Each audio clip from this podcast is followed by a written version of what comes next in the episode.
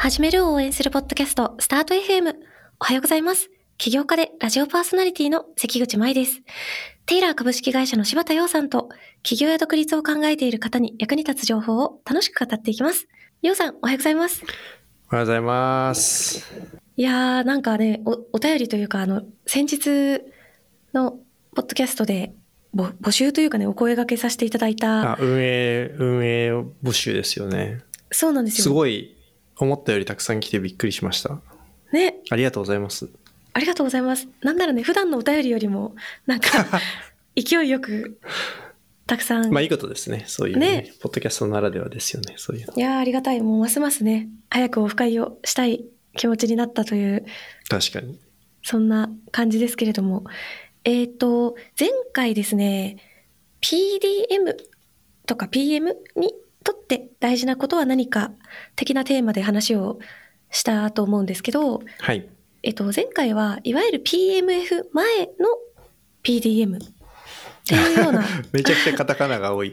プロダクトマーケットフィット前のプロダクトマネージャーの。役割について。うんうん。で、まあ、主に仮説検証とかをどんだけ効率的にやれるかという能力が、そうですね。試行錯誤力が大事ね、っですよ、みたいな話で。ていう話だはったので、今回は？今回は PMF5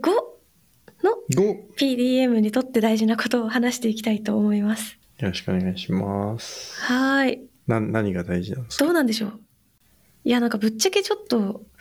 あんまりけ経験というか、大きめの会社の PDM の人が、え、マイさんがプロダクトを作るときどういう感じの分分業するんですか？分分担を敷くんですか？いや、もうあれです。めちゃめちゃいい感じになってる状態でやってることがない、ないというか、その、立ち上げからやってる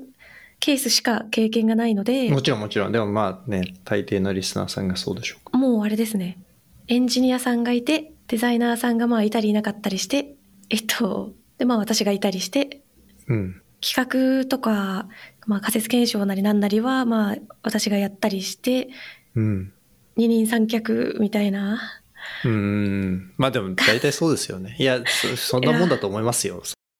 ね。うん。コードも Figma も作んない人をたくさん抱えとくほど余裕が ないですからね。あの、うん、本当ですよね。だからもう本当にお前何やっとんねんっていう。雑用は全てやるみたいな感じで、それこそね、ユーザーさんからのお問い合わせ対応も、とか、いろいろなことを巻き取りまくるみたいな。まあそうなっちゃいますよね。はい。リアリティとしてはね。で結構その気になってるのが、まあ、私が立ち上げた会社なんかは本当にあの超ミニマムチームでやってみたいな感じだったんですけど結構外部からこう開発協力的な感じで他の会社さんに入ってやったりとかっていう経験もちょいちょいあるんですけど、えっとうんうんそこで少しちょっとこう疑問に思ってたのが PM 的な人の振る舞いというかの部分についてどうするのがいいのかなと思った経験がありましてというのもそのある組織で PM 的な動きを私がしていた時に前任者の方が結構その進行管理をすごくしっかりする人でなるほど。まあその都度何かの開発する機能とかが決まったりするたびにエンジニアさんに都度こう工数の見積もりを出してじゃあいつまでにこれを見積もり出してくださいとかその結構細かくこう管理している状態でそのなんていうんですかね進行管理みたいなものが非常にしっかりしててただ一方でちょっとマイクロマネジメント的な雰囲気になったりしててまあそれによる少しその反発というかあんまり細かく管理されると逆にやりづらいみたいな声もあったっていうのをまあ見たことがあるんですよ。なるほどね。で一方で私は全然そのこれ多分大きい組織だとちょっと厳しいかなと思うんですけど今までその完全に全面信頼をしている超すごいエンジニアの人と完全二人三脚とかでやってきちゃったことによって全面信頼してスケジュールなどを全く管理しないみたいな風に今私のスタイルだと結構なっちゃって割とそのババランスっていうんですかねどういう塩梅がいいんだろうなみたいなことは思ってました。確かに。うんうん。なんかそういう観点が気になっちゃうのはすごいよくわかりますね。いや、確かにその、うん。PM、まあ、プロダクトマネージャーなのか、プロジェクトマネージャーなのか、あの、まあ、おそらく、舞さんの置かれてた状況だと、どっちも、同じ人がどっちもやるって感じになってたと思うんですけど、その、進行管理っていうのは当然大事な役割の、まあ、誰かがやんなきゃいけないところで、で、それをどのぐらいきちんとやるべきかっていうのに、なんかその、まあ、いろんなこう、うん。考え方の違いがこう表出するという状況はなんかすごいよくある状況だなというふうに思います。まあ、そもそも論的にうん。そのちょ何でもかんでも議論をこう因数分解して恐縮なんですがあのプロセスとコンテンツっていう風なこう分け一回分けてみるとプロセスというのはまあその進行管理だったりでコンテンツっていうのはそのどういうプロダクトを作るかとかどういう風な仕様にするかとか、まあ、そういうその中身の話っていうまあまああの完全に綺麗に分かれるものではないかもしれないですけど、まあ、そういうふうに分けた時にうん。そもそも一人の人が両方やんなきゃいけないのか問題っていうのがなんか実はあんまり考えられてないけれどもすごく大事な違いとしてあるんじゃないかなと思っていて。もちろんどっちもすごい上手だったら、うんまあそれで問題ないと思うんですけど、やっぱ IT 企業だと意外にその両方得意っていうのを見つけるのが難しいなと思ってて。というの、はその、まあ、前回も話した通りそもそもそのプロセスとコンテンツのコンテンツの方に関してはなんか技術も分かってデザインも分かってユーザーの気持ちというか、まあ、ある種のマーケティング的な思考もできるみたいなことを言ってさらに進行管理が上手っていうその、うん超人みたいな感じになっちゃうなっていう。で、ただ、なんかやっぱりどうしても、こう、ふんわり進めていくと、なんか進行管理がぐちゃぐちゃなのは、え PM のせいだ、みたいな風に、やっぱみんな、こう、反射的に捉えてしまいがち。まあ、それはそのプロジェクトの最終責任者だからっていうことなんだと思うんですけど。うん。で、確かに、うーんと、少なくとも、コンサルティングファーム、まあ、キンゼとかでは、その、EM ってあの、エンゲージメントマネージャーっていわゆるその PM に相当する人が、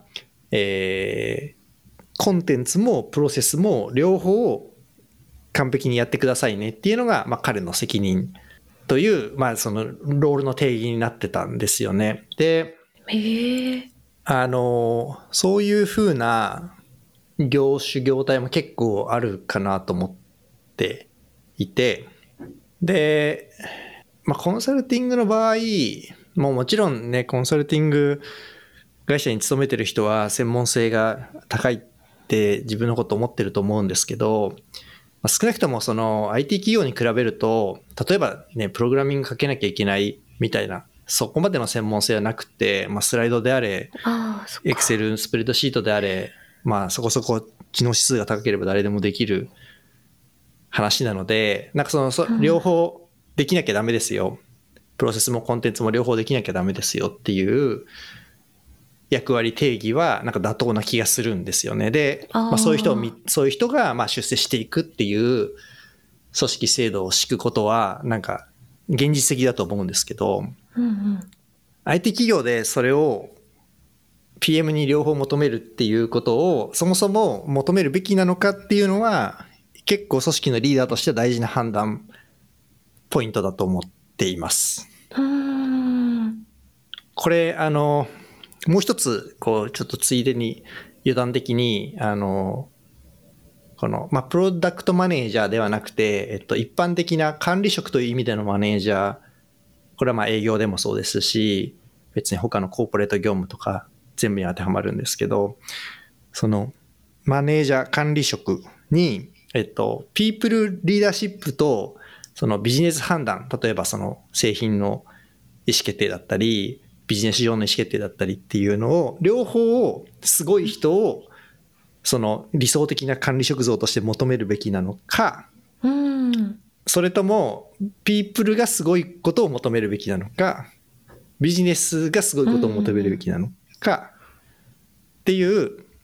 のが結構ごっちゃにされていて、まあやっぱどうしてもふんわり考えると両方求めたくなるんですけどでも本当にそんな人いるみたいな。そうですね。そうじゃなければじゃあ管理職になっちゃいけないのか確かに。っていううん。問いはなんかすごい組織を設計するときによく考えた方がいいポイントだなってすごく思います。ああ、ああ、そこまでなんか分けてあんまり、まあ実はね、その、そこの得意不得意って結構分かれていることってかなり多いとは思うものの、なんかそういう観点でしっかり分けて考えたことはなかったですね。うん、まあ一般的に、まあ私のスタンスはやっぱり専門性の高い組織、まあ IT ソフトウェアの開発は典型的にそれだと思いますし、あの他にもそういう業種たくさんあると思うんですけれども、はやっぱり、えっ、と、両方求めるってなると、ものすごい一握りのうん。なんかすごい強い人とその他大勢みたいな組織構造にすることと結局表裏一体になってしまう。そうじゃない限りはなんかやっぱりどうしても頼りないねいろんな意味で頼りないねっていう組織になっちゃう。でその上の方の人がね。だからちょっとふんわりした理解ですけどえっとなんかアップルの製品開発なんかはそのスーパーサイヤ人みたいな人をこう責任一個人を責任者にしてその人が全部やるみたいな組織になっていて、まあ、その代わり、えっと、すごいその人たちは限られた人数でなんかその全権をその人が握っているみたいな。感じのまあかなりこうヒエラルキカルな組織になっているっていう風になんかちょっと伝え聞いている話では印象を持っているし、えっと、完全にマトリックス組織みたいにして、えっと、まあ、よくある、ね、VPOE と CTO みたいな感じで、こう、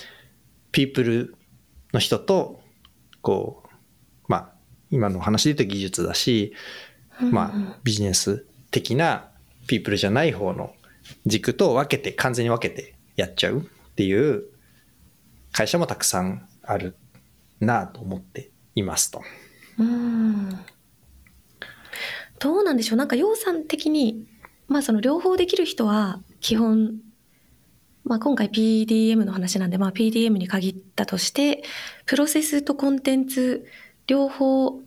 超上手い人はまあめったにいないという前提に立った時に、じゃあそのどっちをより重視うん。するとかってありますか？これはですね、えっと、まあ、多分ですけど、処世術としては進行管理をやる。自分がやっぱ PDM として正直実力あんまないなと思ってたら進行管理に逃げるっていうのが、なんかその処世術で、あの、若い、若者でなんか極めていきたいなっていうんだったら、やっぱコンテンツ化をやった方がいいと思います。というのは、やっぱりそのプロセスマネジメントがうまいって言っても、まあ、たかが知れてるっていうか、もちろんダメな人はダメだけど、じゃあめちゃくちゃうまかったら、その 10X のプロセスマネージャーみたいなのがいるのかって言ったら別にいないわけですよね。だから価値の、価値に対してやっぱキャップがある職職業っていうか職、なんつうの、スキルだと思うんですよ。キャベツの千切りって別にその上限あるじゃないですか。その価値の。まあ確かに。確かに。そ それ以上磨かれてもみたいな。うん。でそれと味付けをするとか、なんかその新しいレシピを考えるっていう、そっちは、そっちは 10X じゃないですか。基本的にはう、んその、やっぱうまい、うまいっていうか、その才能のある人と、そうじゃない人の差っていうのが、10倍とか100倍とかっていうふうに、こう、結果に結びついて変わってくるっていうところ、っていう話があると思うので、まあ、プロセスはもちろんできないのは良くないんですけど、良くないっていうか、まあちょっとその、程度が低いと思うんですけど、まあとはいえ、とはと言いつつ、それができない人って世の中にたくさんいるので、あの、まあ、それはできて欲しい部分ではあるんですけれども、そまあ、なんだろう、それで、こう、希代の会社になくてはならない、こう、天才 PDM になれるかって言ったら、まあ、基本なれないんじゃないかなっていうふうに思います。うん一回まとめるとプロセスについては結構一定のセオリー的なものがあるみたいな感じなんですかね。うーん、なんかセオリー的なものというよりやっぱプロセス自体はもちろん難しいと思うんですけど、あの、うんうん。すでにいろんな人がいろんな試行錯誤を繰り返してきているので、で、それが比較的こう汎用的に使える部分、まあ、少なくともそのコンテンツよりはプロセスの方がやっぱりなんでしょう、こう、状況に対しての固有性が低いというか、あの、まあ、A 社で使えた手法が B 社でも使える可能性が高いっていう意味ですごくその特にソフトウェア開発のプロセスマネジメントについてはあのねおそらく数十年にわたるこう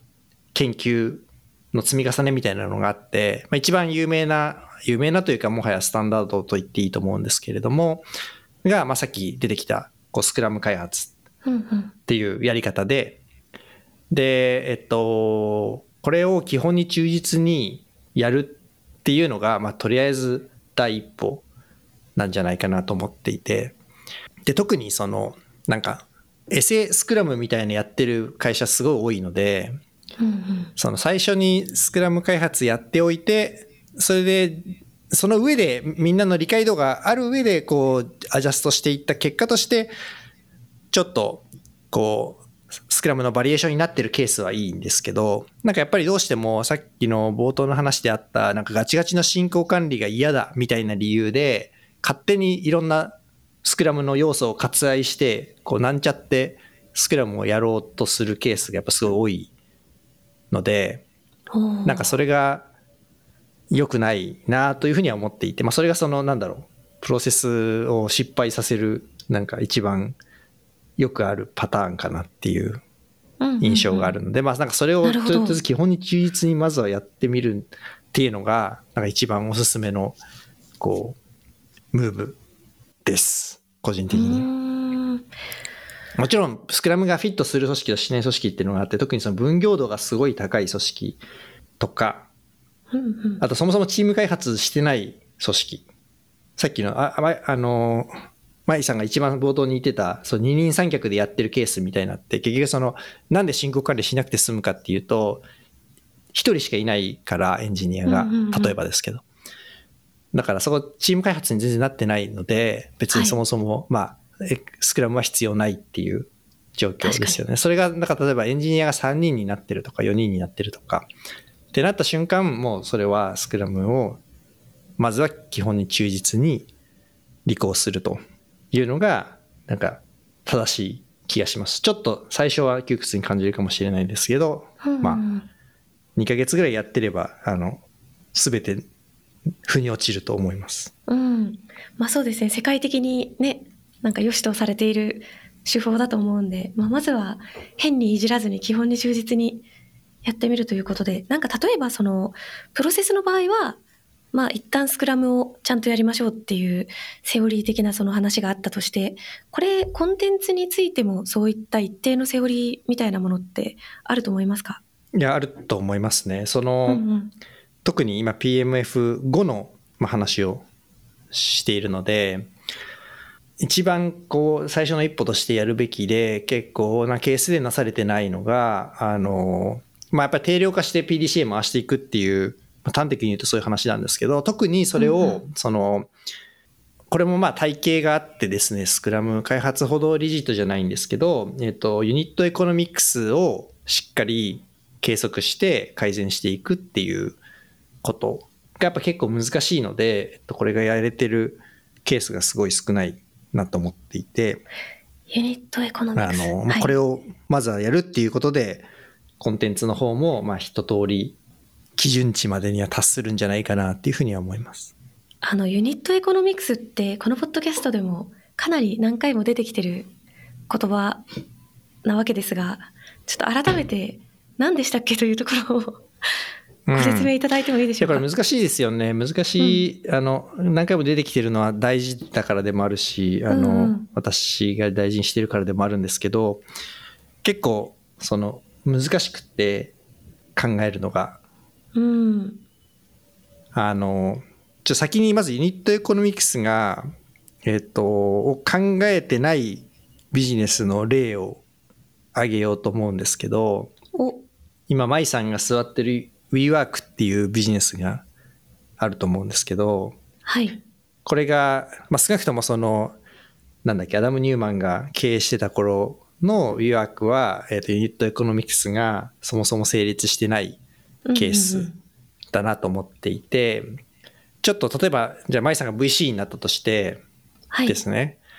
で、いや、うちの事業は、あの、すごい伸びてるんですよ。年率300%で伸びてますと。うん。で、今はまだ赤字なんですけど、えーすごい伸びてるし、えっ、と、マーケットもものすごい巨大だし、あの、これいくらでもスケールします。で、僕がピッチしたとするじゃないですか。いいですね。はいだ。から良さそうに聞こえるじゃないですか。はいはい。で、えじゃあどんなビジネスやってるの？って聞かれて、僕が今やってる、この、ちょっとデモで僕がやってるビジネスは、えっ、と、1万円札を9000円で売る事業をやってます。うん。この事業って年率3 300%で絶対伸ばせるし、まあ多分市場規模も無限大じゃないですか。だって絶対、絶対、絶対売れるじゃないですか。1万円札を9000円で売ってるんだから。まあ、買いたいですよね。はい。で、絶対、絶対にこれだって年率何、何、何何百倍にでも成長させられると思いません？これって。まあ確かに、でもね、まあ損、損し続けてるって話ですよね。はい。そう。だからそ、そう、損し続けてるっていうのがまさにそこの、じゃあなんで損し続けてると思うかっていうと、それは1万円札を9000円で売ってるからっていうことじゃないですか。うんうんうんうん。でも意外にこの、まあねじゃあ今1万円札を何円で売ってるかみたいなのって分かってないケース、計測されてないケースがすごい多いんですよね。うーん。今まだその立ち上げ期なんで赤字ですみたいな。ねえ、なんかめちゃめちゃ広告費かけてて、すっごいお金かけてユーザー取ってるけど、ユーザー全然お金払ってないみたいなのは、まあよくありますよね。その元、元が取れてないというかね、その、そうですよね。ねなんか、まあ、これ、この、いや、でもこの事業すごいたくさんあって、まあ正直その、まあ初期だとね、こうなるのはしょうがないっちゃしょうがないんですけど、うんあの、まあ、とはいえっていうところがあって、えっと、まだね、これを追うのすごい大事ですよっていうのが、まあそもそも、なぜユニットエコノミクスが大事かっていうのと、あとユニットエコノミクスの直感的な、こう、理解うんうん。ですと。で、もうちょっと具体的に言うと、じゃあその1万円と9000円っていうのの内訳は何かっていうと、当然9000円っていうのはお客さんからもらってるお金なんで、いわゆる、こう、ライフタイムバリューと呼ばれる LTV って呼ばれ、巷で呼ばれているやつですよね。で、これの計算も結構難しいんですけど、まあ、一旦これ置いといて。で、今で言うと1万円札をっていうその1万円、つまり、まあ、コストの側で言うと、えーまあ、一般的には、えっと、顧客獲得コスト CAC、CAC と呼ばれているものをここに含めると思うんですけど、実は別に CAC っていうと、まあ、パッと思いつくのはやっぱマーケティング費用をパッと思いつくと思うんですけど、うんうんうん、でも別にマーケティング費用だけじゃないじゃないですか、CAC って。うん。例えば営業の人が営業してるんだったら、その営業の人の人件費っていうのも、まあ、CAC とみなせるかもしれないですし、ああ、確かに。あの、例えば必ず、こう、お客さんを獲得するのに、なんかコンサルティングみたいなサポートみたいな費用がかかってるんだったら、まあそれも当然価に含まれるべきだし、っていうことで、その何を価格としてみなすかっていうこととか、まあマーケティング費用だったらね、そのうん CPA 計算するの比較的簡単だと思うんですけど、そういうふうなちょっと間接費っぽいもの、営業の人件費とか、っていうのを、その、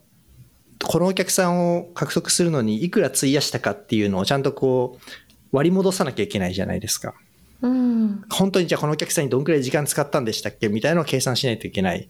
ですよね。すごい、もちろん単純に言うと、100人お客さん取れ、まあじゃあ B2B で言うと100社お客さんが取れて営業マンが10人いるんだったら、まあ1人平均10社だから、その人、その営業マンの人件費が月100万円だったら、まあ 1, 1社あたり10万円ですよねって計算できるように思えるんですけど、もちろんこの定常的に回ってればそうなんですけど、実際こうよくよく見てみると、なんでしょう、人によって違ったり、まだまだフル稼働してなくて営業のうん。人がですね、実際にお客さんに使ってる時間っていうのは全体の50%しかなくて、残りの50%はなんか新しい事業、新規事業開発に使ってるみたいな感じで言うと、当然その10で割り戻すっていうのは、こう正確な値じゃないので、みたいなゴニョゴニョってあって、すごいた結構やっぱ難しいんですよね、この。うん確かに難しいですね。複雑になっちゃいますね。はい。で、LTV の側も難しくって、うん。例えば、うんと、一番わかりやすそうな D2C ビジネスみたいな、こうお客さんにサブスクリプションで、こう、何でもいいですよ、コスメを売ってますっていうので、まず一つは、えっと、コスメが月3000円なら3000円だとして、お客さんが払ってるお金がですね。で、もちろんその原価ってものがあるじゃないですか。はい。だからその LTV を3、その月の、月あたりの売り上げを3000円で計算したら、をダイレクトに、こう、それであと何、何ヶ月間継続するかっていうのをかけて LTV を求めたら、LTV が大きすぎるので、その粗利率をまずかけなきゃいけないですよね。まあ、化粧品だったら半分が粗利率だったら3000円じゃなくて1500円ですと。で、あと、例えば、まあ、ショッピファイで売ってたら、プラットフォーム利用料とか決済手数料が取られるので、それも引かなきゃいけないし、うん。発送してるんだったら送料も引かなきゃいけないし、うんうんうんえーみたいな、こう、ね、倉庫使ってるなら倉庫の費用ももしかしたら引かなきゃいけないし、返品がたくさんあるんだったら返品を、まあ、売上から割り戻して、まあ、平均的には2%ぐらいが返品コストだよねっていうので、まあ、2%また割り戻さなきゃいけないしって感じで、結構その、LTV の側も、そもそもその1ヶ月あたり1人のお客さんからどのぐらい収益上がるのかっていう、真水でどのぐらい上がるのかっていうのを計算するのもやっぱ結構大変。だし、さらには、えっと、よくあるのはお客さんが、じゃあどんぐらいじゃあ継続するのかっていうのが、やっぱデータが足りなくって、はい。フルにはわからない。つまり、ね、例えばサービスローンチして、まあ、12ヶ月経ちましたと。で、12ヶ月前のお客さんもまだ当然残ってます。っていう時に、じゃあその人がじゃあ今後どんくらいでチャンスするのかってもうわかんないじゃないですか。うん、確かにそうですね。そうすると LTV が謎ですっていう状況になっちゃうわけですよね。うんうんうん少なくともなんか1年、1年分しかデータがないみたいな状況になるのでうん、ここもやっぱりいろんな工夫して、こう推定をしていかなきゃいけないわけですよね。その、例えば11ヶ月目と12ヶ月目のチャーンレートはこのぐらいだから、じゃあそれを13ヶ月目、14ヶ月目ってずっと続くと仮定すると、まあこんな感じの面積の大きさになるよねっていうことをやんなきゃいけない。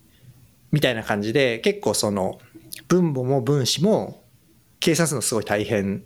で、正直そのなんか Google Analytics 見てればわかるっていう世界じゃなくて、うん。じゃあ本当に。にじゃあ顧客サポートの人たちがどのぐらい時間使ってるんですか？みたいなのをちゃんとデータ取って、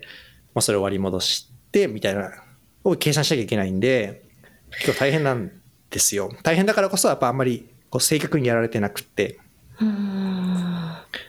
ただもめっちゃ大事ですよね。そうやっぱマージンそんなにやっぱり厚くないんでてかそのねユニットエコノミクスをプラスにするってやっぱ結構大変なことなのでうん。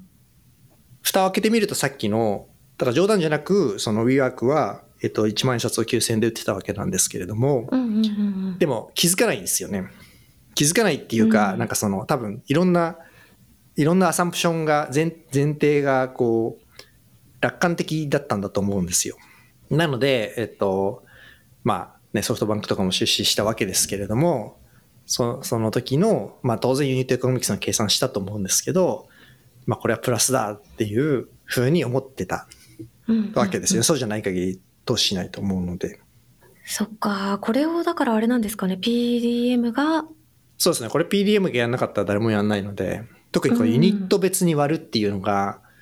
えっ、と、管理部とかにはできないですよね。データが足りなくて。つまり広告費、管理部が見てるのって Google から